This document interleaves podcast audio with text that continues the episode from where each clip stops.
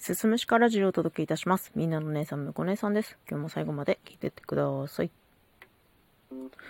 幼少期から筋金入りのネガティブな私の悪癖があるんですけど、人の言動のね、裏を読んでしまうというものがあるんですよ。言葉をその文面通りに受け取ることができない。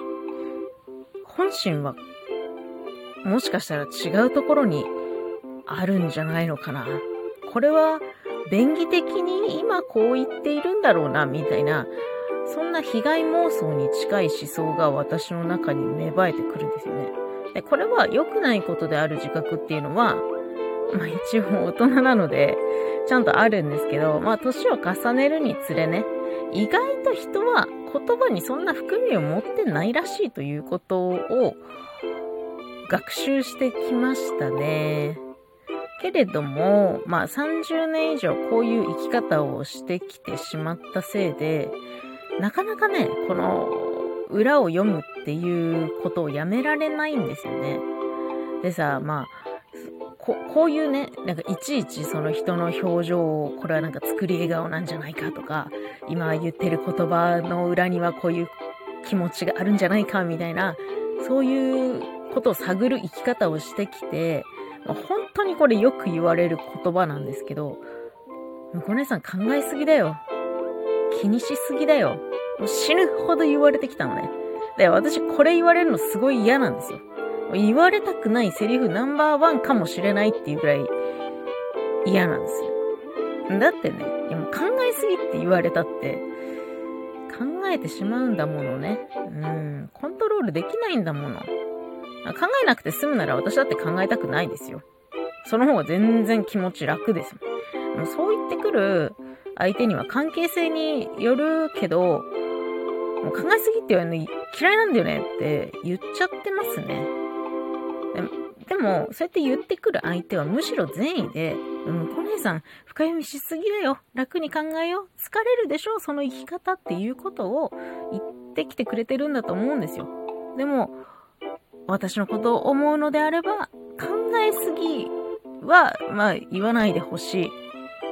考えすぎた結果落ち込んだりすることはあるけど、時間経てばちょっとずつ浮上してくるので、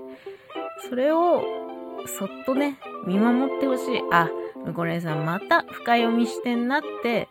思っても言わないでほしい。ね。まあ、これはね、私のわがままなのは分かっているんだけど、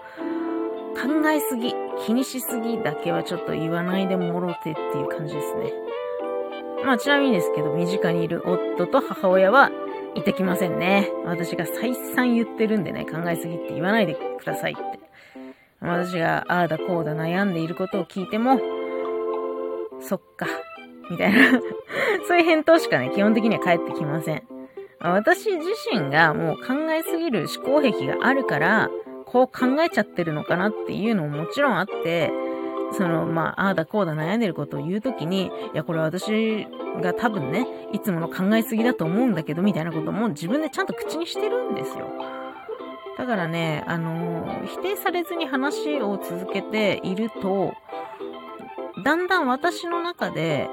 この出来事とか、こう、こういう出来事の何が嫌だったのかみたいなことが、だんだん明確になってくるんですよね。だから、その嫌なことの解決法を探す方に考えをシフトできるんですよ。で、できてるんですよ。必ず抜け出すんで、あの、考えすぎってちょっと言わないでほしいんですよね。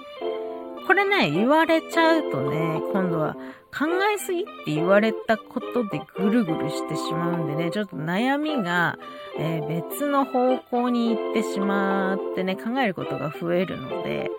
考えすぎはちょっと言わないでもろって。今日はそんなお願いですね。最後まで聞いていただいてありがとうございます。また次回もよろしくお願いします。